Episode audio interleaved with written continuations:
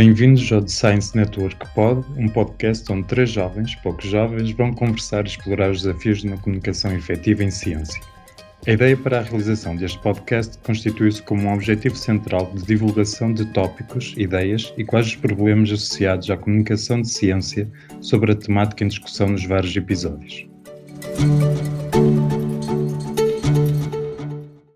Hoje conosco temos a Filipa Marques, a Filipa Marques formou-se em Geologia na Universidade de Lisboa e obteve o seu doutoramento em Ciências Marinhas na mesma instituição. Após terminar o seu doutoramento, fez o pós-doutoramento no Scotiabank Marine Research Lab, na Universidade de Toronto, no Canadá. A Filipa escreveu a convite sobre ciência num dos principais jornais portugueses antes de emigrar para a Noruega. A investigação da Filipa foca-se na geologia dos sistemas hidrotermais dos fundos marinhos, os precursores de depósitos de sulfuretos maciços. Participou em 14 cruzeiros oceanográficos, tendo uma vasta experiência em coordenar mergulhos ROV. Atualmente, a Filipa regressou ao mundo académico como Chief Research Officer de um grupo privado de educação internacional que se prepara para entrar no mundo do ensino superior. É responsável pelo desenvolvimento e investigação e, de momento, prepara propostas de financiamento para programas colaborativos entre a indústria e a academia nas áreas do desenvolvimento sustentável, recursos naturais e literacia do oceano. A Filipa é ainda colaboradora de investigação do Instituto Dom Luís da Universidade de Lisboa. Seja muito bem-vinda, Filipa, é um prazer ter-te aqui conosco. Podes explicar, assim, de um modo breve, a tua formação e o que é que fazes atualmente no teu trabalho? Ah, muito bom dia, obrigada pelo convite. Ora bem, de uma forma breve, eu formei-me em Geologia, minerais e, e, rochas foram sempre a minha grande paixão.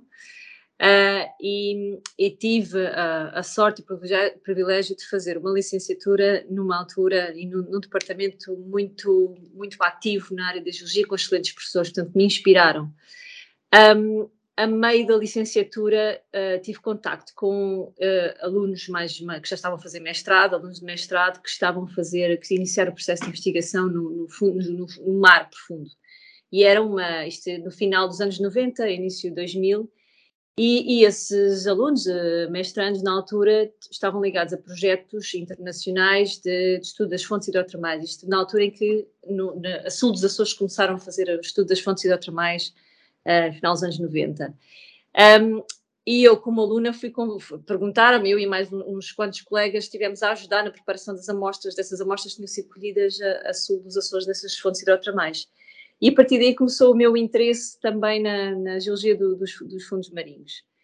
Um, quando terminei a licenciatura, uh, eu tinha um, uma média bastante boa e então um, tinha duas, estava, estava num dilema. Ou, ou, ia seguir uma das minhas paixões, que era a geologia estrutural, ou ia seguir outra uh, paixão, que eram os minerais e mineralogia e os recursos minerais.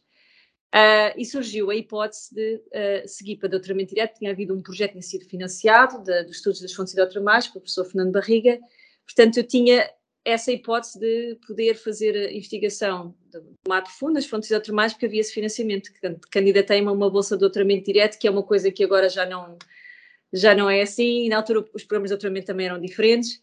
Portanto, acabei a licenciatura e fui uh, diretamente a doutoramento, e tinha 22 anos, portanto, era assim.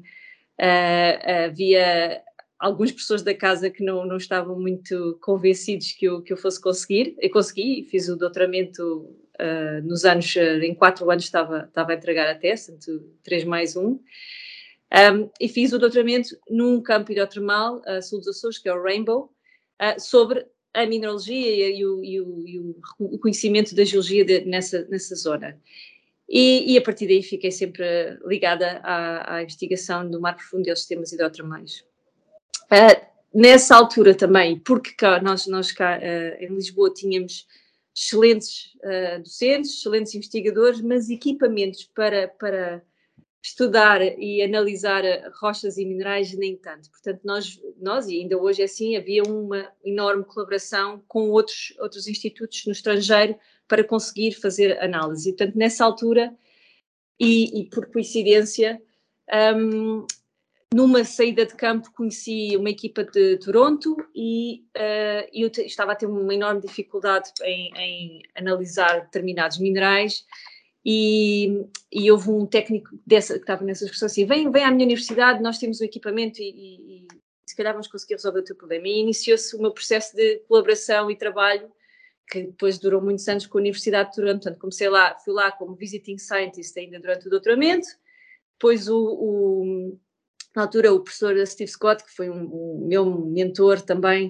uh, convidou-me para fazer lá o pós-doc, portanto eu comecei a fazer lá o pós-doc na Universidade de Toronto, no, no, laboratório do professor Steve Scott, e, e pronto, e depois por aí, depois uh, mais tarde, uh, houve uma altura em que já estava como investigadora na Universidade de Lisboa e, e, e ao mesmo tempo ia fazer o pós-doc em Toronto, portanto fazia, ia fazendo piscinas entre Lisboa e Toronto, Uh, tipicamente, e porque o professor Steve Scott só estava em Toronto na altura do inverno, eu fazia, ia para lá no inverno, e o inverno em Toronto não, é, não é as coisas mais espetaculares, uh, portanto aquilo era, era, era muito difícil. Entretanto, com, essa, com, com, essa, com esse trabalho todo em Toronto, comecei também a, a rede de conhecimentos, e, e é isso que é, que é, importante na área da ciência, com ir a congressos, com a publicação de trabalhos, com a colaboração com várias equipas, comecei também a estabelecer outra, outras pontes, e, e, já em Lisboa já contava com uma rede muito interessante, tanto na, na América do Norte, principalmente no Canadá, mas também na, na Europa, principalmente com, a, com a, uma equipa na, em Zurique, na ETH de, de Zurique. Um, depois eh, veio a crise, não é? E veio a crise e uh, tinha, tive que sair da, da, zona de conforto, portanto, eu tinha um, um contrato como investigadora uh, e tinha um projeto financiado pela FCT. Uh, eu ia a meio do projeto, mas o meu contrato não foi renovado como investigadora, portanto, eu tive que parar o, o, parar o, o projeto de investigação e fui para a Universidade de Bergen, para um centro de investigação, fui como investigadora e comecei do zero, comecei a trabalhar nos temas hidrotermais do Ártico com a equipa um, em Bergen, portanto parou tudo, portanto o trabalho, o investimento de tempo e trabalho e, que, tinha, que havia no projeto português ficou em pausa e eu fui para Bergen, uh, comecei primeiro como investigadora, eles gostaram do meu trabalho e passei a professora lá e dava aulas de mineralogia e de geologia geral, uh, a muitos alunos, em inglês, não, não dava em norueguês, e, e, ao mesmo tempo fazia parte da investigação na, na geologia dos, dos campos hidrotermais do, do Ártico. Um, e depois, por questões familiares, entretanto, uh, a minha filha nasceu, uh, fiz a tal pausa de um ano de, de, de, na Noruega e, e, e decidimos voltar, voltar para Portugal. Um, e ao voltar para Portugal, portanto, tive, tive uh, parei completamente esse trabalho de investigação em Bergen, que gostava muito, mas uh, outros valores levantaram e vim para Portugal. Uh, tive cá dois anos e nessa altura ainda trabalhava remotamente com Bergen, uh, não havia Covid, mas havia trabalho remoto, uh, tanto em part-time, e comecei a pegar em algumas coisas que tinha deixado penduradas do tal projeto da, da FCT e comecei a trabalhar nesses artigos. Um, voltei a, a, reativei a minha colaboração com a estrutura de missão para, para, a, para a extensão da, da, plataforma continental e uh, mais uma vez voltei a mudar e fomos para a Austrália. Meu marido é inglês e australiano e fomos para a Austrália, para a Western Australia, para Perth, uh, por um ano. Era para ser mais tempo, mas uh, Covid. E quando cheguei à Austrália, portanto, contactei um, o CSIRO, que era uma instituição de, de, renome na, australiana, é, é, pertence, um, tem, tem, eles investigam desde nutrição, geologia, energia, tudo e mais alguma coisa, mas tem uma forte escola da, da geologia dos recursos minerais e uh, pude ficar lá como a Volunteer Research Fellow. Havia umas limitações com o visto de trabalho, ainda estava à espera do spouse visa para poder trabalhar, portanto estava lá em processo de uh, colaboração e arranjei financiamento, um pequeno financiamento para um projeto um, e consegui com esse financiamento, terminar análises do tal projeto da FCT que, que, estava cá, cá pendurado. Portanto, custo zero aqui ao, ao, à FCT. Continuei a trabalhar e, e já publiquei trabalho com, com, com, esse financiamento. Portanto, tivemos lá um ano na Austrália. Entretanto, quando eu comecei a estabelecer a rede de trabalho uh, no CSIRO, isto eu comecei em outubro, novembro, o Covid apareceu no, no início do ano seguinte, janeiro, fevereiro, fecha tudo, começa em teletrabalho. Portanto, eu que ainda não tinha começado a fazer as redes de trabalho, fica tudo outra vez a trabalhar em casa. Um, entretanto, resolvemos voltar para cá e fui um, uh, aliciada para começar uma, uma, um, uma parceria com, com uma pessoa que eu respeito muito e com quem eu uh, trabalhei, também colaborei quando estava na, na, estrutura de missão. E estamos neste momento a trabalhar num, num, numa série de iniciativas e programas para formação contínua, uh, o Long Life Learning, nas áreas da, da literacia do oceano, na, na, em dar competências a pessoas que não são necessariamente da área de ciências, mas competências em conhecimento da, do sistema Terra. E o sistema Terra, tanto o oceano e a oceanografia, mas a geologia marinha, a biologia marinha e a complexidade dos ecossistemas, mas depois também como é que tudo se, se, se liga, porque eu acho que um dos grandes problemas que, que temos agora para, para e que, que bloqueia uh, uma série de, de um, ações positivas, as pessoas não compreenderem que o sistema é complexo. E, e, e, as pessoas não têm que ser especialistas em tudo, mas se tiverem pelo menos a, a noção de que o sistema Terra é complexo e que o, o, que fazemos de um lado pode afetar o outro e como é que isso funciona, eu acho que isso ajuda muito. E, e principalmente porque quem está a legislar e, e, tem exemplos uh, recentes, quem está a legislar e quem está na, na,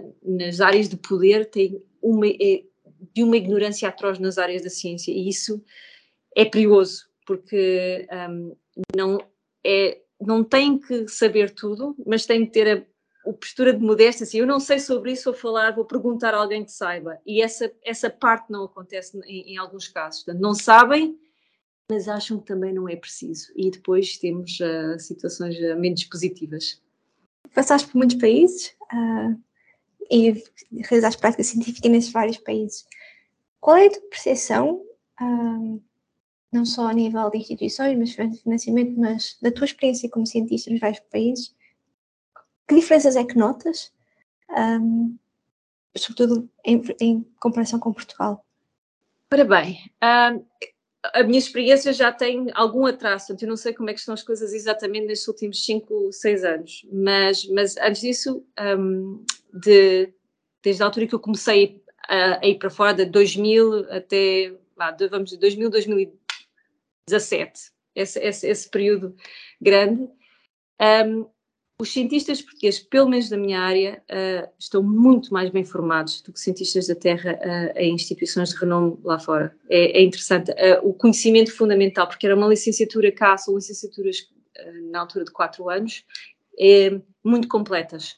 Portanto, a formação de base de um, de um, de um jovem geólogo português é muito boa. De tal forma que quando vão para fora fazer mestrados e doutoramentos, uh, são bem-sucedidos e depois os próprios, nas instituições para onde vão, e eu já soube de vários casos, vão para a Austrália e há alguma relutância numa determinada universidade. E só, só é preciso ir lá um, um, um aluno a primeira vez e a partir daí, naquele departamento, eles vão querer mais alunos portugueses. A, fundação, a, a, a formação de base é muito boa. O que é que falta uh, relativamente, onde é, que, onde é que nós podemos um, ehm, melhorar? É o ganhar a confiança que sim, que nós sabemos e uh, uma certa flexibilidade e uma vontade e, e não ser uh, uma vontade de questionar, de criticar, de ter um pensamento crítico. E isso nós, nós falta-nos um bocadinho. o, o pensamento crítico quando, quando estamos numa instituição lá fora, porque cá ainda vai mudando, mas ainda há a questão, não se questiona o professor, não se pergunta, não, eu não percebi isto, isto não faz sentido para mim, porquê? E esse tipo de, de, de, de abordagem, mesmo nos alunos lá que não têm uma formação uh, tão, tão bem suportada, mas depois porque têm essa, essa vontade para fazer perguntas, conseguem mais, mais, uh, ir mais longe. Portanto, essa, essa vontade de perguntar e se questionar um, aos professores e ver os professores não como alguém no altar, mas como alguém que tem, tem falhas e tem coisas boas e que sabe umas coisas e não sabe outras e, e que tem modéstia de aprender, isso, isso é, é, é, é uma diferença grande. Um, depois, cada país tem a sua forma de funcionar, quer dizer, eu, eu, o, o Canadá, onde eu passei muito tempo, uh, é uma postura já muito, é muito próxima com os Estados Unidos, mas não, está, não tanto, em que é work, work, work, work, work. Uh, e, e o tempo familiar é importante, mas também não é assim muito relevante. Portanto, as pessoas são muito mais vocacionadas para o trabalho uh, e o resto é secundário. Na Noruega é o oposto. Noruega, às 3, 4 da tarde, fecha tudo. Se, se, a pessoa não conseguiu acabar o que tinha a fazer para esse dia, há, há duas, duas hipóteses. Ou não acabou porque é incompetente, ou não acabou porque quem, quem pediu para fazer isso é incompetente e não tem noção que não dava para fazer nesse tempo. E, portanto, as coisas são muito, são extremamente pragmáticas, extremamente práticas e a vida familiar, a vida fora da academia é tão ou mais importante que a vida da academia. Portanto, são dois regimes completamente diferentes, completamente. Um, não, eu pessoalmente, obviamente, gostei, gostei mais do, do regime norueguês, da, da, forma como eles funcionam, porque as coisas aparecem feitas, eles são, do, são, são pragmáticos, são práticos uh, e, e, as coisas aparecem feitas. No Canadá, as coisas também aparecem feitas, mas envolve muito mais, mais um sacrifício pessoal da vida familiar, mas ao mesmo tempo são, são também extremamente práticos, que é uma coisa que cá, aí sim, uh, uh, temos essa dificuldade. As coisas não são simples, as coisas não são fáceis e é sempre complicado. Portanto, há, quando se tenta fazer alguma coisa diferente é uh, ou não, ou sim, mas e há sempre, há sempre ali qualquer dificuldade. Um, e essa dificuldade muitas vezes não, não, parte da pessoa que está a pôr as barreiras, mas parte de um, todo um sistema por trás que, que é pesado, burocrático, complicado. Quer dizer, nós, sei lá, eu lembro-me de a Faculdade de Ciências eh, houve uma altura uh, em que queríamos uma sala de refeição para os, para os bolseiros. Os bolseiros tinham duas hipóteses, ou iam comer ao bar, gastar dinheiro, ou se quisessem levar comida de casa, não tinham micro-ondas, não tinham sítio para aquecer comida, não tinham sítio para comer. E, esse, e só arranjar essa sala, esse, esse cantinho, deram-nos um, na altura uma, uma sala de arrumos, em que nós arranjámos uma mesa, juntámos dinheiro, comprámos um frigorífico, micro-ondas, e que foi uma confusão e foi muito complicado que isso avançasse Portanto, esse, essas pequenas coisas que facilitam a vida de alguém, não é? E eu tive que explicar, numa altura eu tive que explicar assim, mas estamos a falar de bolseiros que não podem gastar X euros todos os dias no bar, a almoçar.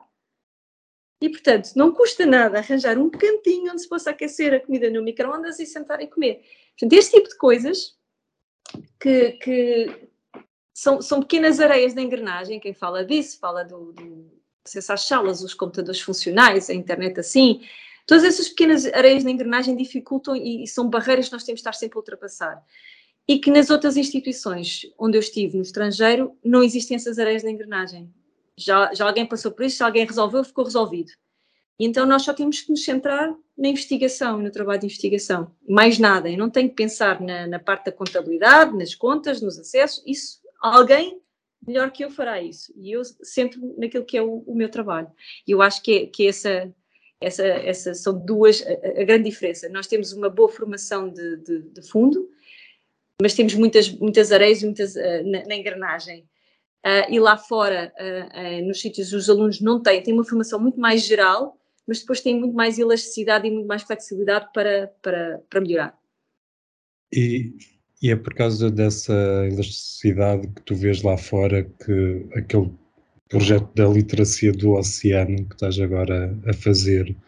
Um, é, é um desses pontos que tu queres chegar e, e outra coisa mais relacionada também com o tópico deste podcast. Como é que é feita a comunicação da literacia dos oceanos? Ou seja, como é que transmitem uh, o conhecimento sobre os oceanos? Bem, eu com, a literacia do oceano não estou a inventar a roda. O que nós estamos, nós somos mais um peão na, nessa, nessa tentativa de informação. Há um projeto fenomenal que começou cá em Portugal uh, pela pessoa da Raquel Costa, que era o Quito Mar, que entretanto evoluiu para o projeto Escola Azul. Eles têm feito um trabalho fabuloso de divulgação e de uh, mobilização das escolas e de chegar aos alunos em, na, na, na, temática da, da, literacia do oceano. Uh, também a MPC Estrutura de Missão tem feito trabalhos de, de, de eh, de formação e de chegar às escolas com informação sobre a literacia do oceano. Nós somos mais um peãozinho uh, nessa, nessa área, mas quantas mais pessoas melhor. E porquê? Porquê que é, porquê que é importante uh, ver isso? Nós, nós temos, uh, e houve agora a Conferência dos Oceanos, e fala-se muito dos oceanos, e é tudo fabuloso, os oceanos, e, e ainda não há, por parte de quem está a fazer legislação, é, qualquer partido é, é, é vai, vai, é abrangente, a noção do que é que é a complexidade do oceano. Quanto é que custa estar no mar para fazer investigação científica? Quanto é que um, um navio por dia, um navio oceanográfico por dia custa milhares de euros por dia, milhares. Portanto, para, para proteger os nossos oceanos, nós temos que conhecer os nossos oceanos. E para conhecer os oceanos temos que lá estar. E o lá estar custa muito. E essa parte ainda, portanto, há uma, uma classe política que diz temos, temos que o mar é importante, o mar é o nosso desígnio, e depois quando aparece a conta, olha, este navio custa X por dia. Ah, pois agora se calhar não, se calhar vamos gastar noutra coisa qualquer. E, e, e, é preciso, neste momento, temos que chegar a um ponto ok, queremos que o mar seja o nosso desígnio, queremos, queremos proteger o mar, queremos conhecer o mar, porque não é só uma questão de proteger para ninguém mexer, nós temos que saber o que é que temos lá, perceber como é que funciona, para depois arranjar uma forma de humanos e natureza e o resto da natureza coexistirem. E por isso é preciso conhecer. E é, e é aí que nós, que nós, nós entramos. Não só, portanto, há uma, uma, uma corrente fundamental de chegada às escolas uh, secundárias e, e à rede de escolas, via Escola Azul, e depois há outra, outro nicho que é aquele que nós estamos a tentar ocupar de, uh, nos adultos, uh, empresários, classe política, uh, decisores políticos e, e, e, formar essas pessoas que já não estão na escola, não é? já não estão no secundário, mas precisam de ter essa, essa sensibilidade. E nós estamos aí a tentar ocupar esse nicho. E, e é importante, é tão simples quanto isso. Há um conceito, e, nós temos batido imenso sobre isso, há um conceito que é o conceito de exploração, prospecção, pesquisa, e essas três palavras que tem uma tradução diferente em inglês e só isso tem levado a uma confusão danada, tanto no mar como em terra, quando estamos a tentar, quando há as pessoas que vão, são contra as minas e não queremos minas porque vão, já há uma licença de exploração que são não sei quantos quilómetros quadrados e não sei quantos. Não, prospecção. Exploration em inglês é, é prospecção. Um, e depois tudo isso, isso como, é, como é que se combate isso? Como é que se combate essa desinformação? É chegando a todos e tentar explicar de uma forma simples os conceitos. E é, e, é, e é, mais por aí. Portanto, eu não quero tomar a minha exclusividade da, da literacia do oceano, porque há equipas fabulosas a trabalhar, portanto, nós somos mais um, um peão uh, nessa, nessa, nessa luta de chegar a informação a todos. Dentro desta área da comunicação e divulgação de ciência, e em que tentamos aproximar a ciência da comunidade, quais são as dificuldades que mais sentes e uh, se notas diferenças entre os vários países em como é que esta comunicação e aproximação da ciência das comunidades ocorre? Uh, bem, centrando na minha área, por exemplo, uh, o Canadá é um país, o Canadá vive, tem grande parte da economia vive das, da exploração dos recursos minerais. Portanto, à partida, as pessoas estão muito mais sensíveis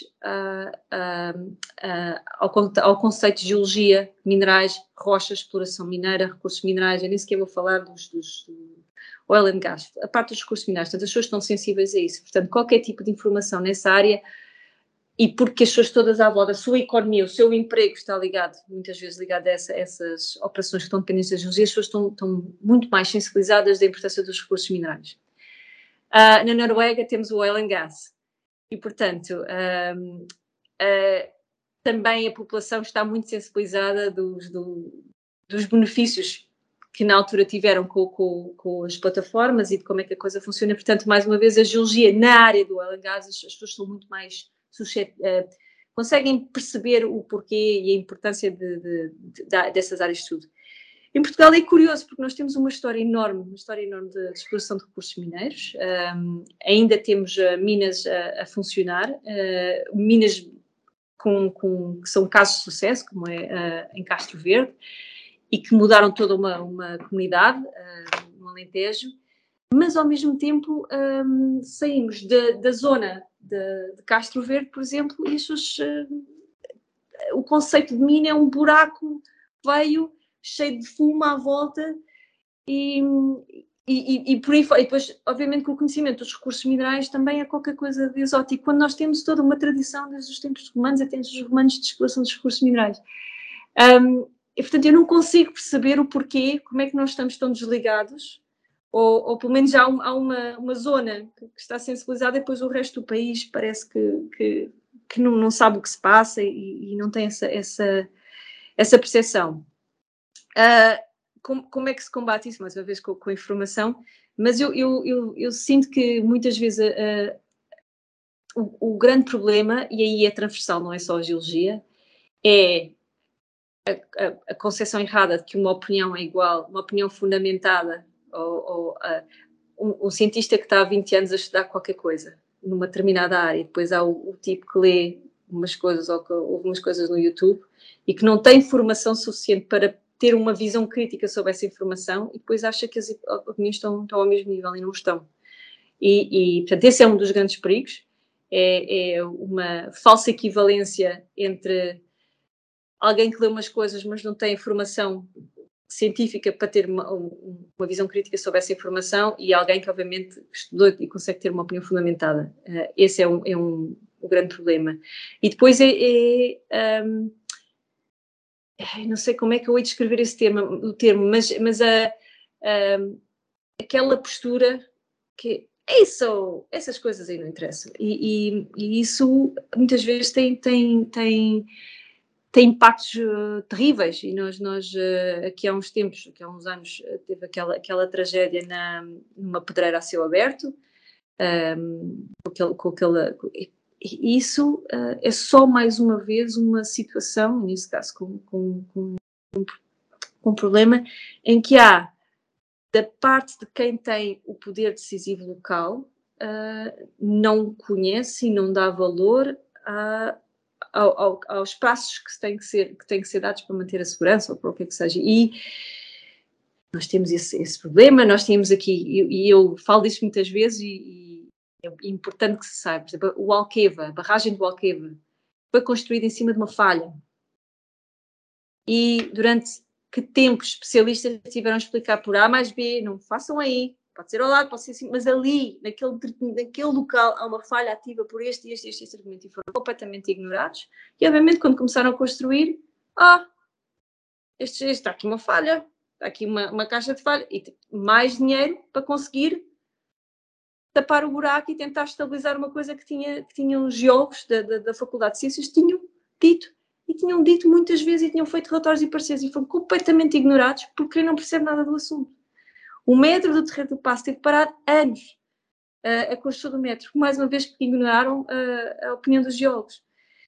E isto, neste caso, não houve vidas humanas a lamentar, mas outras situações há.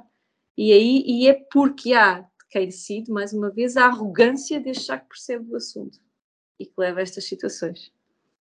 Agora vamos, vamos virar assim um bocadinho mais para o lado pessoal.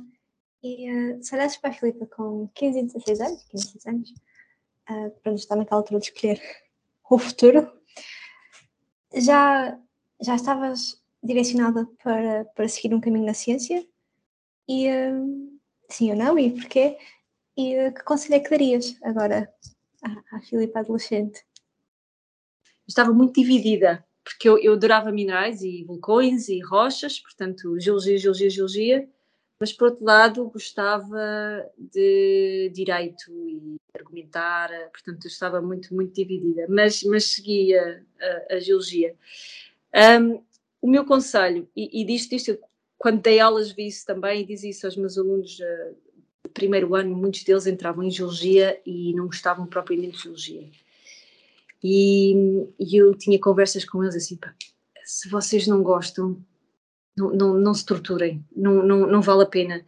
É, sigam a, a, probabilidade, temos muito melhor probabilidade de sucesso se estivermos a fazer uma coisa que gostamos. Isto é, é senso comum, não é? Portanto, aos 15 a 6 anos, aquilo que vocês acham que é que, que, que, gostam e que é aquilo que vocês gostam, vão por aí porque a mim o que me diziam, e quando, cheguei, quando, quando comecei, no primeiro ano de Geologia, primeira, primeira aula de uma determinada, penso que era uma, uma cadeira de, ligada à vulcanologia, e eu fui ter com o professor e disse, ah, eu, eu adoro vulcões e gostava de uh, fazer investigação em vulcanologia. E ele riu-se na minha cara. Todas as pessoas, 99% das pessoas uh, de lá eram espetaculares, mas há sempre assim uns uh, menos espetaculares. E ele riu-se na minha cara e disse, tu nunca vais conseguir fazer investigação porque isso ninguém consegue e acabei por fazer investigação em vulcões submarinos e sistemas hidrotermais submarinos. Um, isto para dizer o quê? Que nós, aquilo que nós gostamos é aquilo que nós vamos seguir e temos muito mais hipótese de ter sucesso daquilo que gostamos, porque é óbvio, porque estudamos com gosto. Mas ao mesmo tempo também não tem que ser definitivo, porque aos 15 anos podemos querer uma coisa e começamos a estudar e, e, e começamos a estudar eh, uma licenciatura em Geologia ou Economia ou o que seja, de repente, pá, enganei-me, não era bem isto, faça aquilo que eu agora aprendi, se calhar quero fazer outra coisa. E seguir isso. Porque se não gostarmos, a, hipótese de sucesso é, é, é, reduzida, vamos ser frustrados. E, e, é, portanto, seguir o que estamos e aceitar que podemos mudar de ideias. Podemos decidir que afinal uh, não, não, de facto não tenho talento para isto ou não gosto uh, e vou fazer outra coisa. Seria esse o, o meu conceito. Portanto, eu Uh, não estou absolutamente, não estou nada arrependida do, do, meu percurso, porque fiz exatamente, fui sempre seguindo aquilo que queria, mas fiz também porque tinha, tive, tinha uma boa estrutura de suporte, tinha uma boa estrutura familiar de suporte, tinha a, a, vantagem de morar na área da Grande Lisboa, portanto tinha a universidade ao lado, não havia gasto, eu estava em casa dos meus pais, não havia esses gastos, portanto para muita gente que tem que vir de fora, é, a escolha, tem que, não podem falhar na escolha, não é? Há essa pressão de não poder falhar na escolha, Portanto, eu tinha essa vantagem e depois também vivi noutros tempos em que depois terminei a, licenciatura e consegui ter logo a, a, bolsa, porque tinha boas notas, mas, mas eh, consegui essa situação que hoje é muito mais complicada. Eu já, quando já estava como doutorado e já como investigadora, os meus colegas mais novos, bolseiros, viviam numa situação muito precária, com muito menos uh, certezas do que quando eu era bolseira. Portanto, a coisa mudou radicalmente. Portanto, eu estou a falar do alto da, da, da, do, do, privilégio que tive naqueles tempos e que agora eu sei que as coisas estão muito, muito, muito mais complicadas. Como bolseiros, nós sabemos a vida do que é viver nessa circunstância e não está fácil mesmo para ninguém, enquanto investigador em Portugal. Mas tendo a parte pessoal tendo voltado para Portugal, ou seja, foi um, um, um do, uma das decisões, mas também o, o que é que te levou também da, dentro da tua área e estando agora também o governo e os políticos a, a falar outra vez dos incentivos para trazer eh, os portugueses que estão lá fora, os investigadores, a, a massa cinzenta, como gostam de falar, para voltar para Portugal. Um, Houve outro motivo que te fez uh, regressar?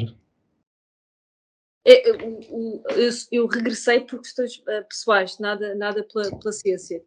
Ou seja, um, eu tenho um, um enorme respeito uh, pelos meus colegas que, que, estão, aqueles que são mais próximos, que estão na, na Faculdade de Ciências, tenho um enorme respeito porque eles trabalham, fazem trabalho excelente, apesar de apesar das dificuldades que eles têm. Portanto, tenho um enorme respeito. Um, e, e, mas não foi, não foi isso que me, que me, trouxe a Portugal, foram, foram questões familiares.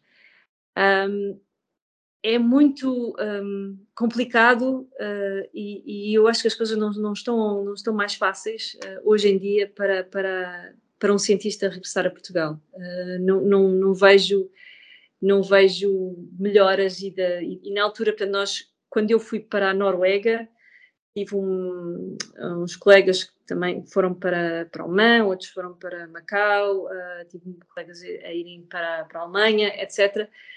E alguns não regressaram e os que regressaram estão, estão a lutar ah, muito para conseguir uh, o seu lugar cá. Não, não, não é fácil uh, e não é fácil por, por há o, há o, problema das universidades e das contratações, portanto, há um bicho-papão de contratação. Um, e, e, nós, nós, eu lembro que, não sei como é que está agora o departamento, mas no departamento, aliás, sei praticamente todos os professores que há 20 anos estavam, uh, já eram bastante sérios, estão-se a reformar agora. Vários. O número de alunos é o mesmo, mas as contratações, zero ou uma. Portanto, uh, eu não percebo como é que querem fazer isso? Porque se, se as pessoas se reformam, ficam lá uns quantos, esses quantos estão a dar muito mais aulas, como é que vão fazer investigação? Não fazem. Então ficam completamente esgotados com a pressão das aulas. Isto é só na parte da docência, depois há a parte da investigação e do, das aberturas para os contratos para investigadores. E, portanto, há essa, esse bicho-papão da contratação que eu não consigo perceber. E eu, em, em, na Noruega, um doutorado, um doutorando, é, tem um contrato de trabalho. Não é bolseiro, tem um contrato de trabalho. Pronto, e acaba o contrato, tem um contrato de trabalho, tem uma série de obrigações, X, dá X horas de aulas, pouquinhas, pouquinhas por, uh, por semana, tem um salário, é perfeitamente, o salário que recebe dá para viver bem, sem, sem ter que contar questões, e sabe que naqueles X anos tem essa, essa garantia. Portanto, há essa, essa hipótese. Cá, uh, epá, não percebo, não percebo. Um, uh, há um uso e um abuso de, do, do, de, do bolseiro. De, de, do, do, bolseiro. O bolseiro uh, a bolsinha de, investigação aqui, bolsa, há, as bolsas de doutoramento e pós-doc. Pós-doc já não devia ser bolsa, devia ser um contrato. Doutoramento também uh, devia ser contrato. E depois devia ser, devia haver situações muito pontuais de bolseiros de investigação, mas situações pontuais, mas não é o pontual, é para qualquer coisa. Nós temos alguém para gerir, um, para gerir um projeto, é um bolseiro. Temos alguém para isto, é um bolseiro. Porque há o papão da contratação e, portanto, o bolseiro é fácil para, em termos de orçamentos e coisas que me ultrapassam, mas que é, é a situação fácil para todos, menos para o bolseiro. Não é? Em termos de, de, de gestão de, das, das, instituições, é uma maravilha. Agora, o bolseiro continua a ser o bolseiro. Falando agora um bocado nestes problemas que, que referiste a nível da ciência e da investigação em Portugal, quais é que achas que poderiam ser umas boas medidas para desenvolver a tua área de trabalho em Portugal? Ora bem, para desenvolver a minha área de trabalho em Portugal, uh, se for especificamente à geologia uh, dos, dos, campos hidrotermais, só para vocês terem uma noção, uh, no início dos anos 90, portanto, os campos hidrotermais submarinos são umas estruturas, a meu ver, maravilhosas, que estão associadas, portanto, estão no, no, nos fundos oceânicos. Nós temos uma zona a, a sul dos Açores, onde há duas placas tectónicas, portanto, há uma atividade vulcânica acrescida, temos uma água do mar a circular e a, e a entrar nessas rochas, a aquecer e depois liberta fluidos um, muito quentes carregados de metais e depois há todo um ecossistema à volta desse, desses sistemas. E são, são fontes, são coisas são extraordinárias, são um, sistemas que formam depósitos minerais e que têm todo o ecossistema à sua volta. Portanto, são extraordinários. Um, nos anos, no final dos anos 90, os franceses e os americanos, as equipas de investigação, descobriram os campos hidrotermais nessa zona e foram uh, trabalhar nessa zona e começaram a levar em boleia investigadores portugueses. Portanto, começou-se a criar uma escola uh, em Portugal para estudo dessa, dessas fontes hidrotermais na geologia. Portanto, na altura, encabeçado pelo professor Fernando Barriga e depois os alunos uh, que ele tinha na altura, de mestrado e de doutoramento, e depois, mais tarde, eu também fui aluna de doutoramento dele e, e fiz o doutoramento naquela área. Não há ninguém, neste momento em Portugal, a trabalhar na geologia das fontes hidrotermais como nós estamos a fazer. Portanto, esse ramo terminou quando eu fui para a Noruega, quando a minha colega Agatha foi para, para Macau, uh, quando outras colegas que fizeram mestrado e doutoramentos na área não arranjaram nada na área e estão a fazer a dar aulas no secundário, estão aqui, estão lá. Portanto, há ainda uma escola forte na biologia, no estudo da biologia das fontes hidrotermais, nomeadamente nos Açores. Na geologia, não há. Portanto, terminou. Portanto, o que é que, que, é que eu, que é que eu uh, diria, e aqui puxando a brasa à minha sardinha, é preciso uh, acordar essa, essa, essa área de, do estudo do, dos recursos, da formação de recursos minerais associados às fontes hidrotermais, porque nós temos isso nas nossas águas. É uma riqueza nossa e não temos uma equipa montada para estudar esses, esses temas. Temos os bem cá, os, os cruzeiros os americanos, os alemães, estão todos a fazer esse trabalho. E nós, nada, não há uh, ninguém a fazer isso. Portanto, o, o meu conselho era haver uh, uma linha de investigação, um, uma, uma, linha de, de, financiamento, não só focada para a geologia, mas para o estudo das fontes hidrotermais. E aí era multidisciplinar. A biologia, a oceanografia, a geologia. Uma linha de financiamento específica, porque neste momento não se pode dividir entre uma coisa e outra, porque são, elas todas estão interligadas. Portanto, uma linha de investigação específica para o estudo do mar profundo. E, e, e, dentro do mar profundo também, também e, e de colegas eh, da biologia que, que me explicaram, um, há zonas que, há, há, determinadas áreas de estudo da biologia do mar profundo que também estão completamente, eh, há, há pessoas, mas não há financiamento para essa área, nem há noção da importância. Portanto, uma linha de financiamento para o estudo do mar profundo, do nosso mar profundo, que são nas nossas águas. Eu acho que, acho que era, era um excelente começo. E perceber que essa linha de financiamento não pode ser só centrada numa determinada área, área do saber, mas toda a área do saber, desde a, a biologia também, a geologia, a oceanografia, a, a, química e a física. E era por aí. E agora, uh, quase que em forma de wrap-up, já foste tocando em alguns tópicos e dando mesmo respostas à pergunta que te vou colocar, mas Face à área de investigação e alargando a área de comunicação de ciência, quais consideras os desafios que se avizinham para o futuro cá em Portugal? Ah, bem, a, a, a curto prazo é, a, é o perder a massa crítica na, na, neste, neste, todo o saber que se acumulou e que foi financiado, não é? Foi financiado por Portugal. Este, a formação de doutorados nesta área é perder-se e vai-se perder muito rapidamente se não houver essa, essa promoção. É simples. Portanto, esse, esse é, um, é um, um risco a curto prazo. Um, e ao perder-se esse saber, estamos a perder conhecimento sobre o nosso território. Um, a médio e longo prazo, eu acho que é uma das, das, das um, questões mais importantes, e aí não é só mar, mar e terra, mas do, do conceito geológico, que é nós, a estratégia para a energia. O que é que nós queremos fazer e como. E, e, essa, e essa ligação é uma ligação muito forte entre energia e os recursos minerais, porque há determinadas uh, energias limpas uh, que requerem a extração de, de, de, determinados metais e isso tem que ser através das minas. Portanto, tem que haver uma discussão alargada e tem que haver uma visão estratégica de nós em Portugal.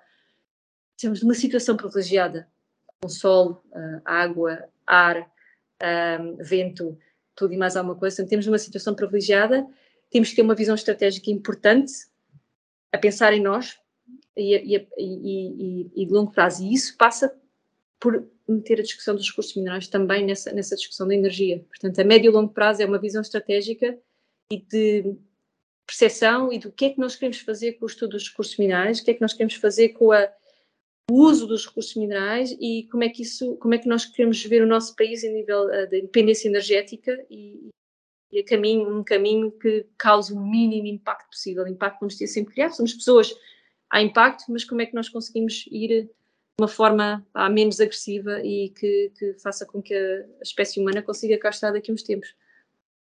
E agora, para, como última pergunta, e, e olhando para a atual geração que está no secundário, ou vai entrar no secundário, ou está para sair, qual é, era o conselho que deixarias aos futuros cientistas? A perguntar, perguntar sempre, não ter medo de perguntar.